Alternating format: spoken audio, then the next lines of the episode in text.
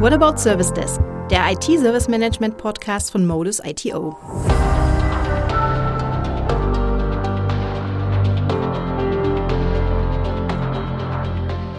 Herzlich willkommen zu einer neuen Folge What About Service Desk. Ich bin Julia Stolberg und habe mir heute wieder meinen Kollegen Sven Lehmann eingeladen. Und Sven kennen Sie ja bereits aus zwei anderen Episoden unseres Podcasts, nämlich aus Automatisierung im Service Desk und Co-Partnering im Service Desk. Schön, Sven, dass du heute die Zeit gefunden hast, hier wieder hier zu sein. Ja, super. Hallo Julia, ich grüße dich. Ich grüße auch die Zuhörer. Und ich finde es toll, dass ich auch heute wieder mal bei einem Podcast mitgestalten kann und mitwirken kann. Ja, prima. Wir haben uns ja heute auch ein neues spannendes Thema für unser Publikum ausgesucht. Denn wir hatten ja in der Februarausgabe das Co-Partnering anhand eines ganz konkreten Kundenbeispiels beleuchtet. Und nach der Folge war klar, unsere Zuhörerinnen und Zuhörer brauchen vielleicht auch einen Überblick über zwei weitere Modelle, die wir in der Kundenzusammenarbeit kennen. Und deswegen geht es in unserem April-Podcast um den Vergleich von drei Service Desk-Modellen. Und bevor wir uns das jetzt ein bisschen genauer anschauen, interessiert mich vorab, was denn überhaupt die Gründe sind, weswegen Unternehmen ihre IT-Umgebung oder Teile davon auslagern. Die Gründe können ganz unterschiedlich sein. Zum einen kann es sein, dass die eigenen Mitarbeiter in eine Spezialisierung hineingehen und somit für Standardanfragen einfach nicht mehr zur Verfügung stehen. Das ganze Thema Upskilling ist da ein, ein ganz wichtiger Punkt. Und das bringt mich auch in die Richtung Personalentwicklung. Auch da gibt es immer wieder seitens der Kunden Entwicklungen, wo sich Mitarbeiter aus dem Service des heraus entwickeln und somit dem Team nicht mehr zur Verfügung stehen. Es geht einher damit das Thema Personalmangel. Wir alle wissen auch, dass IT-Fachkräfte immer mehr gesucht werden und weniger auf dem Markt zur Verfügung stehen für Service Desk-Anfragen, für Aufgaben im Service Desk. Das zeigt auch der demografische Wandel, die demokratische Entwicklung. Es werden die älteren Kollegen äh, gehen aus dem Geschäft heraus und es kommen zu wenig jüngere, interessierte Kollegen in diesen Bereich hinein. Auch sind Generationsanforderungen damit ein Thema dann hergehen, wo es darum geht, IT-Leistungen outzusourcen, da immer mehr da geht, Expertenwissen zu benötigen, beziehungsweise Experten äh, werden ausgebildet und die müssen entsprechend eingesetzt werden. Es kann aber auch eine strategische Entscheidung sein des Unternehmens, den First-Level-Support auszulagern. Es kann Kostendruck dahinter stehen oder einfach auch, wie gesagt, strategische Entwicklung im Unternehmen, einfache Tätigkeiten von komplexen Tätigkeiten zu lösen und die rauszugeben. Aber es kann auch sein, dass durch Expansion, durch Weiterentwicklung im Unternehmen die, die Anfragen an den Support deutlich vergrößert werden. Zum Beispiel die Servicezeiten müssen erweitert werden oder Sprachanforderungen werden an den existierenden Services gestellt oder einfach auch das Volumen steigt und somit auch da überlegt werden muss, wie gehe ich damit um, um Chancen und Risiken und Kosten alles unter einem Hut zu bringen. Das sind Gründe für eine Auslagerung. Okay, die Beweggründe sind also durchaus vielschichtig und wirklich höchst individuell. Es gibt also nicht den einen Grund, sondern wie du es gerade vorgestellt hast, das ist wirklich ein, ein, bunter Blumenstrauß an Gründen, weswegen sich Unternehmen dafür entscheiden, ihren IT, ihre IT oder Teile der IT auszulagern. Danke für diese Darstellung. Und wenn ich mir jetzt einfach mal die Vielzahl an Service Desk Projekten innerhalb unseres Unternehmens anschaue, dann gleicht ja auch kein Projekt dem anderen. Ob jetzt Ausgangssituation, Anbindung an oder Zugriff auf die IT-Infrastruktur oder eben auch die zu messenden KPI. Jedes unserer Kundenprojekte ist ja einmalig. Und trotzdem fällt auch, wenn man sich äh, einen Branchenschnitt anguckt, auf, dass sich die Art, wie Unternehmen mit ihrem Service Provider bzw. mit ihrem IT-Dienstleister zusammenarbeiten, grundsätzlich in drei Kategorien einordnen lässt. Und das heißt, es gibt drei Möglichkeiten, wie Kundenunternehmen und IT-Provider zusammenarbeiten können. Und jetzt gleich wieder eine Frage an dich, Sven. Welche drei Arten sind das denn? Genau, es gibt drei Arten. Ich möchte einfach noch eine vierte mit hineinbringen. Das ist natürlich, wenn, das, wenn der Kunde sein Service des Inhouse selbst betreibt. Ist keine Art der Outsourcing, möchte ich aber einfach mit hier mit nennen, dass es komplett ist, den, den Blick auf die Möglichkeiten, wie ein Service das abgebildet wird. Zu den Möglichkeiten des Outsourcing gibt es da das erste Modell, was sich QCE nennt, Qualified Call Entry ausgesprochen, wird man öfters die Abkürzung jetzt hören. Das ist der erste Schritt zum Outsourcen. Hier ist vor allem die Aufgabe, das als vorgelagerte Einheit für den Inhouse-Service Desk vielleicht zu etablieren, um Anfragen zu kanalisieren, eine Alarmierung zu etablieren. Oder eben das von einer dezentralen Kontaktstruktur an, für Anfragen es zu einer zentralen Kontaktstelle für Anfragen für Anwender gibt, quasi das Single Point of Contact Prinzip. Das zweite Modell ist das sogenannte Co-Partnering, Co-Delivery. Hier gilt es da, die Zusammenarbeit mit dem bestehenden Inhouse-Service Desk aufzubauen, eben für Erweiterungen für Servicezeiten oder eben auch äh, Übernahme von Call Peaks quasi als Ergänzung. Und das dritte Modell ist das Full Outsourcing des Service Desk. Hier übernimmt der Partner quasi die Verantwortung für den kompletten Service Desk und der Kunde kann sich hier wieder voll auf sein IT-Kerngeschäft konzentrieren und somit ähm, die, die Leistungen in, intern in IT-Projekte stecken. Diese drei genannten Modelle sind also die Antwort auf ganz unterschiedliche Kundenanforderungen. Und jetzt wollen wir uns diese drei Modelle einfach mal näher angucken und sie auch miteinander vergleichen. Dabei sparen wir den eigenen Service Desk aus. Und deswegen die nächste Frage an dich. Wie lassen sich QCE, Full Service Desk und Co-Partnering denn am besten beschreiben? Beginnen wir mit dem QCE, mit dem Qualified Call Entry. Ich würde das Ganze mal beschreiben im Hinblick auf eine Situation, dass es ein bisschen äh, darstellen kann, worum es da geht. Stellen Sie sich ein Unternehmen vor, oder vielleicht haben, ist es in Ihrem Unternehmen so, dass IT-Anfragen irgendwohin platziert werden, es keine zentrale Anlaufstelle gibt. Und da passiert dann Folgendes, dass ein Servicetechniker, den Sie gerade bei einer Reparatur haben, der in einem IT-Projekt steckt, der äh, eine wichtige strategische Überlegung gerade tätigt, einen Anruf von einem Anwender erhält und daraus aus dem Gedankengang herausgerissen wird für eine Anfrage, wie zum Beispiel, ich habe mein Passwort vergessen und somit zwar die Anfrage bearbeiten kann, aber aus seiner eigentlichen Tätigkeit herausgerissen wurde und vielleicht hat die Anfrage irgendein Kollege im Büro auch beantworten können, aber der Endanwender kennt die Kollegen im Büro vielleicht nicht.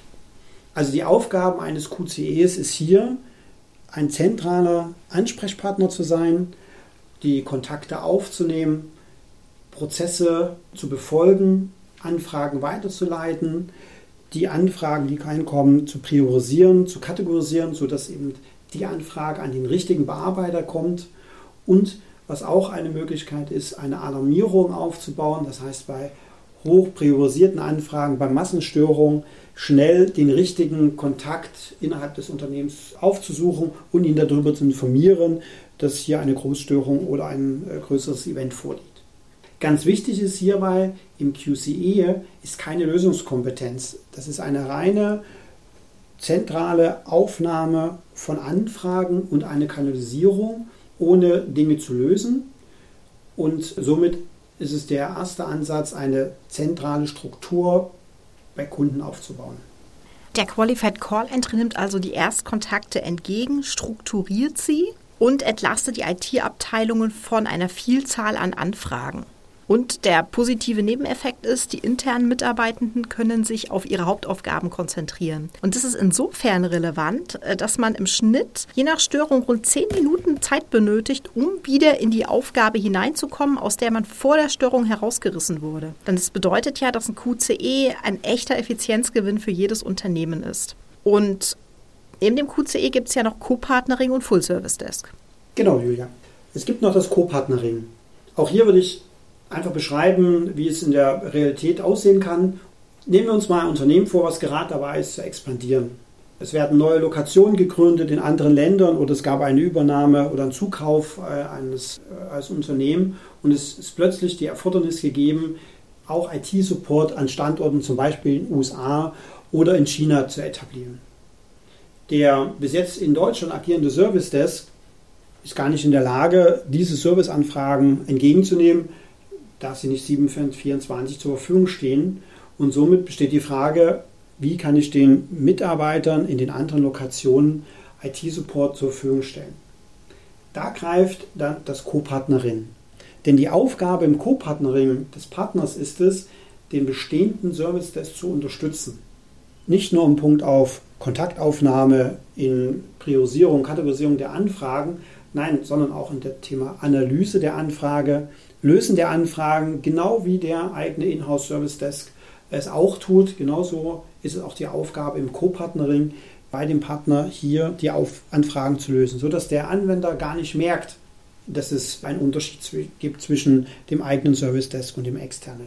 Und Sie können den Partner genau für die Servicezeiten einsetzen, in der Sie nicht in der Lage sind, den Service zu etablieren. Natürlich ist auch das Thema Wissensaufbau, Wissensmanagement ein Thema im Co-Partnering. Und wie ich eben schon aufgeführt habe, im Co-Partnering liegt die Lösungskompetenz genauso im Co-Partnering bei dem Partner wie im Inhouse Service Desk. Also letztendlich hat der Partner eine Teilverantwortung des Service Desk mit übernommen. Sehr schön beschrieben. Danke dafür. Auch wenn der Begriff vielleicht nicht jedem unserer Zuhörerinnen und Zuhörer bekannt ist, kann man sich, denke ich, jetzt deutlich mehr darunter vorstellen. Wie sieht es denn mit dem Full Service Desk aus? Ja, im Full Service Desk Outsourcing ist es, ich denke, jetzt relativ nachvollziehbar, um was es hier geht. Gerade aufgeführt, wenn es strategische Entscheidungen gibt, auch als Beispiel wieder in einem Unternehmen den First Level Support von den nachgelagerten Supportstrukturen zu trennen und auszulagern, eben auf Effizienzgründen, aus Gründen, dass man die eigenen Mitarbeiter für höher qualifizierte Services einsetzen möchte, für IT-Projekte, die bevorstehen und eben hier sich ganz klar von den Tätigkeiten des First Level trennen möchte. Die Aufgaben im Full Service Desk sind letztendlich genau dieselben, die im bestehenden Inhouse-Service Desk sind, nur eben beim Partner outgesourced, plus mit der Möglichkeit der Serviceerweiterung, der Spracherweiterung und der Unterstützung bei Rollouts zum Beispiel. Also hier die Aufgabe, klar, absolute Lösungsverantwortung im Service Desk. Hier geht es nicht nur um die Kontaktaufnahme. Hier ist auch wichtig das Thema Wissensmanagement, denn der Service Desk ist Aushängeschild ihrer IT-Abteilung zum Endanwender. Das heißt, dort muss das Wissen verfügbar sein. Aber genauso ist es auch wichtig, Innovationen mit hineinzubekommen, um Dinge auch zu automatisieren, um die Anfragen schnell und kurzfristige Ausfallzeiten bei dem Endanwender zu vermeiden. Absolute Lösungskompetenz und natürlich liegt hier die Verantwortung beim Partner für den gesamten Bereich Service des First Level. Prima. Das klingt ja wirklich ganz hervorragend. Das klingt fast so ein bisschen zu schön, um wahr zu sein. Ich könnte mir vorstellen, dass unser Publikum auch daran interessiert ist, mehr über die Herausforderungen, ähm, die sich in der Zusammenarbeit innerhalb dieser drei Service Desk Modelle ergeben, zu erfahren. Ja, natürlich gibt es auch hier Herausforderungen. Die sind ganz unterschiedlich bei den drei Modellen. Ich würde mal wieder zunächst bei dem QCE beginnen. Die größte Herausforderung bei dem QCE ist vor allem dann gegeben, wenn es Stand heute in Unternehmen für Anfragen im IT-Bereich noch keine zentrale Meldewege gibt. Also das heißt, hier gilt es, das Mindset bei den Endanwendern und im Unternehmen dahingehend zu stärken und zu schärfen, dass es jetzt einen Single Point of Contact gibt, wo alle Anfragen, alle Requests angemeldet werden und eben genau von da aus dann an die richtigen Resolvergruppen weitergeleitet werden. Es müssen Prozesse, es müssen die Strukturen aufgesetzt werden, um genau das eben auch zu ermöglichen, dass es auch am Ende effizient wird. Im Co-Partnering ist es die größte Herausforderung, den Partner mit dem gleichen Wissen zu versorgen, auf die gleichen Wissensebene zu bringen wie äh, den eigenen Service Desk. Denn letztendlich liegt hier auch eine Lösungskompetenz im Co-Partnering bei den Partnern. Die Prozesse müssen dokumentiert werden, sie müssen einheitlich sein für, für beide Teile des Service Desk. Und es ist ganz, ganz wichtig, eine Abstimmung zwischen dem Inhouse-Service Desk und dem Partner, weil nur so kann man in die Möglichkeit kommen, dass es auch ergänzend wirkt und eben auch bei Lastspitzen effizient halt eingreifen kann. Im Full-Service Desk ist es so ein bisschen, man gibt ja was heraus und man hat das Gefühl, man ist in einer Abhängigkeit. Um genau aus dieser Abhängigkeit in einer gewissen Art und Weise rauszukommen, ist es wichtig, KPIs zu definieren, dass man in eine sogenannte kontrollierte Abhängigkeit kommt. Man hat KPIs für den Service, den man erwartet, definiert und kann damit letztendlich den Service auch steuern. Auch hier ist es wichtig, in Richtung Wissensmanagement das Wissen zur Verfügung zu stellen, die Lösungskompetenz des Partners zu erhöhen, eben durch Wissen und äh, entsprechende Transition, die dann dieses Wissen transferiert. Denn, wie gesagt, die, die IT der Service Desk ist das Aushängeschild der internen IT. Hieran messen letztendlich die Endkunden über Erfolg oder Misserfolg des Supports. Jetzt haben wir wirklich einen guten Überblick über die Herausforderungen bekommen. Du hast das wirklich schön mit diesen Charakteristiken, die die drei Service-Desk-Modelle ausmachen, nochmal zusammengefasst und auch in, ja, in Einklang gebracht. Ich stelle mir jetzt gerade die Frage, es sind ja durchaus einige Herausforderungen. Wie kann denn die Zusammenarbeit trotzdem oder vielleicht auch gerade deswegen gelingen? Ich möchte das Ganze mal mit einer Reise beschreiben. Fangen wir mal an bei dem, bei dem QCE.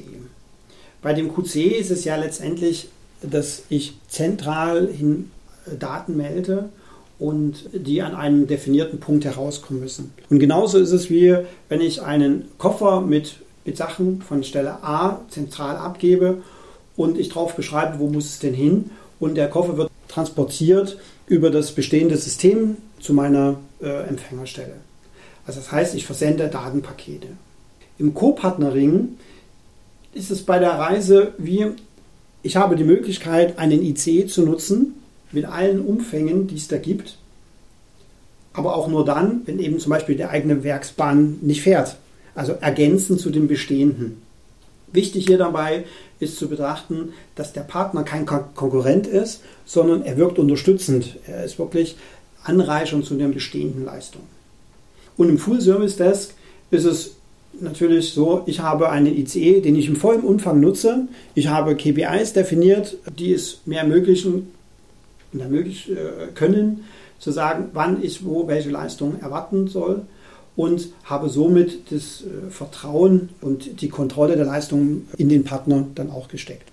Das ist wirklich jetzt ein cooles Bild gewesen. Also du hast ja QCE oder QCE mit dem, mit dem einzelnen Koffer verglichen, der auf die Reise geht. Ähm, Co-Partnering ähm, so ein bisschen in Richtung ICE in Kombination mit der eigenen Werksbahn und Full Service Desk komplett mit ICE gleichgesetzt. Das finde ich ein wirklich schönes Bild, was ich denke auch schön nachvollziehbar macht und auch einprägsam macht, um es ähm, sich einfach vielleicht für später zu merken, um es vielleicht nochmal abzurufen. Jetzt sind wir schon fast am Ende unseres Podcasts angekommen, aber ich habe jetzt noch eine Frage. Und die geht so ein bisschen in Richtung Mehrwert. Also welchen Mehrwert bieten denn diese drei Service Desk Modelle für die Kunden?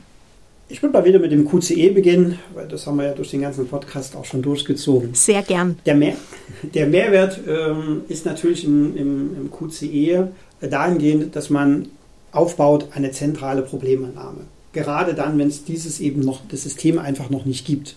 Äh, hier kann man ganz klar äh, Qualitätskriterien definieren und bringt den, den, den Service, äh, den man an den Endanwender gibt, auf einen nächsthöheren Level. Der Mehrwert ist auch gleichzeitig dadurch, dass ich einen neuen Prozess etabliere, dass ich generell die Prozesse mal anpacke und überschauen muss, was ist denn sinnig und was ist denn, was ist denn nicht sinnig. Ich etabliere einheitliche Meldewege. Ich habe eine eigene Service-Rufnummer, die ich damit aufbringe. Also ich habe ganz, ganz viel, was ich bringen kann. Und der Hauptmehrwert ist, wie gesagt, auch, ich entlaste die eigene IT mit den Anfragen, die vielleicht gar nicht für den IT-Spezialisten äh, ähm, an den zu richten sind, sondern eben auch durch einen normalen Admin getätigt werden können. Okay, QCE steht also für, sinnbildlich für Einheitlichkeit und diese, einheitlichen, diese Einheitlichkeit setzen wir dann beim Co-Partnering sicher schon voraus, oder? Genau, im Co-Partnering gibt es ja schon einen eigenen Service-Desk, das heißt, Meldewege sind etabliert. Die können ja ganz unterschiedlich sein, ob das per Telefon, per Chat oder per E-Mail oder direkt im Ticketsystem sind. Die sind ja schon äh, definiert. Aber der Mehrwert gerade im Co-Partnering ist dahingehend, die Serviceverfügbarkeit zu erweitern. Nämlich dann, wenn der Service das zum Beispiel gar nicht 7x24 zur Verfügung steht, dass man dann sagt, okay, ich möchte eine Servicezeiterweiterung haben. Oder ich bin in Europa unterwegs, ich möchte auch eine sprachliche Erweiterung haben, dass ich äh, den, den eigenen Mitarbeitern auch mit einer Sprachkompetenz und nicht nur in Deutsch oder Englisch den Support erbringe. Ich habe letztendlich eine, eine Möglichkeit, auf Geschäftsfelderweiterung zu reagieren, im Sinne von eben Erweiterung der Verfügbarkeit des Services. Aber auch ein ganz großer Mehrwert ist das ganze Thema Skalierbarkeit. Ich habe auch und, und, Risikominimierung. Ich habe natürlich an der Stelle skalierbar. Ich brauche nur dann den, den externen Partner, wann ich ihn wirklich benötige. Ich habe kein Personalrisiko dahingehend, dass ich für die Erweiterungen nicht zusätzliches Personal einsetzen muss und immer hoffen muss, dass der Mitarbeiter eine richtige Qualifikation hat und auch bei mir bleibt. Also an der Stelle ist wirklich ein ganz großer Mehrwert das Thema Skalierbarkeit und Personalkostenminimierung. Ich habe auch da an der Stelle Transparenz. Und was auch ein Mehrwert ist, wenn ich Leistung an einen Partner gebe, dann muss ich definieren, was erwarte ich denn für eine Leistung. Also ich definiere KPIs. Und diese KPIs brauche ich nicht nur für den Partner oder muss ich nicht nur für den Partner einsetzen, sondern ich kann die gleich intern verwenden und somit habe ich einen gesamtheitlichen Blick auf meinen Service, den ich an, End, an meine Endkunden halt gebe. Und du hast jetzt zuletzt Messbarkeit gesagt. Soweit ich weiß, ist das ja auch gerade für den Full-Service-Test sehr wichtig, richtig? Ganz genau. Genau das ist äh, ein sehr wichtiger Punkt. Ich hatte das oben ja vorhin schon mal beschrieben. Äh, man hat ein Gefühl einer Abhängigkeit und die muss man, aus der muss man rauskommen, man muss halt die, quasi die Abhängigkeit messen. Und genau über das Thema KPI im Service Desk hat mein Kollege Andreas Enninger äh, eine Podcast-Folge besprochen und da kann man sich mal ganz detailliert drüber anhören, was alles so wichtig ist im Zuge von KPI und KPI-Management im, im Service Desk. Also KPI definieren ist ein ganz wichtiger Punkt und ist natürlich auch ein, ein Mehrwert, weil man die Leistung messen kann. Ein Mehrwert ist natürlich auch die Serviceverfügbarkeit. Wenn ich Leistungen herausgebe, kann ich gleich definieren, was, was möchte ich denn? Welche, welche Servicezeit möchte ich abgedeckt haben? Welche Sprachen? Wie wird mit Lastspitzen umgegangen? Ähm, wie, wie, wie gehe ich mit Serviceerweiterungen oder Geschäftsfelderweiterungen um und kann auch darauf dann entsprechend reagieren? Und auch hier wieder das ganze Thema Skalierbarkeit, Risikominimierung, das sind so Punkte, die hier sehr, sehr deutlich äh, eine Transparenz darstellen. Ich habe keine Personalkosten, ich habe nicht das Personalrisiko, das liegt beim Partner, um den Service abzudecken. Und ich habe die Kosten genau für die Leistungen, die ich eben benötige und äh, keine Kosten, die noch irgendwo versteckt sind. Ich habe eine gewisse Flexibilität, weil ich mit dem Partner vereinbaren kann, was ich möchte und ich kann mit meiner eigenen IT-Abteilung mich wieder auf mein Kerngeschäft fokussieren und bin bei, für das Thema einfache Anfragen einfach raus und überlasse das dem Partner und habe wieder Zeit für IT-Projekte oder andere Themen im IT-Bereich. Perfekt zusammengefasst. Vielen Dank. Gerade der Mehrwert für die Kunden jetzt am Ende hat eben auch nochmal gezeigt, dass es nicht die Lösung X gibt, sondern dass wirklich jedes Modell nochmal individualisiert auf die Kundenbedürfnisse angepasst wird. Wir haben heute auch wieder ganz hervorragend von dir, Sven, Informationen bekommen, wie QCE, Co-Partnering und Full Service Desk einfach aus ganz unterschiedlichen Richtungen auch wirken können, welche Vorteile sich da auch für jedes Unternehmen heraus ergeben. Und besonders gut hat mir am Ende jetzt wirklich auch nochmal gefallen, wie du diese, diese Herausforderungen, die sich dennoch in der Zusammenarbeit ergeben, dargestellt hast. Und während es ja den einen reicht im, im, QCE, dass die Anfragen überhaupt erstmal strukturiert werden, benötigen die anderen Unterstützung, zum Beispiel während Anfragespitzen oder auch während Rollouts. Und wieder andere vertrauen ihre IT im Full, Full Service Desk oder im Full Outsourcing komplett einem Provider an, weil sie eben ihre ganze Energie auf das Kerngeschäft richten müssten. Sehr schön, super Information. Vielen Dank an dich, Sven. Ich habe heute wieder gelernt, dass die Auslagerung von IT-Services, ob nun Service Desk oder ganze IT, oder jedes Unternehmen individuell trifft und vielfach einfach auch ein Prozess ist, den Provider und Unternehmen gemeinsam gehen. Also nochmal, Sven, vielen Dank an dich, dass du deine wirklich langjährige Erfahrung ähm, mit diesen unterschiedlichen Arten der Zusammenarbeit heute mit mir und vor allem mit unserem Publikum geteilt hast. Vielen Dank, dass ich wieder dabei sein durfte und ich freue mich jetzt schon auf das nächste Thema. Immer wieder gern. Du bist herzlich willkommen, die Podcasts mitzugestalten. Und ich freue mich auch schon auf das nächste Mal.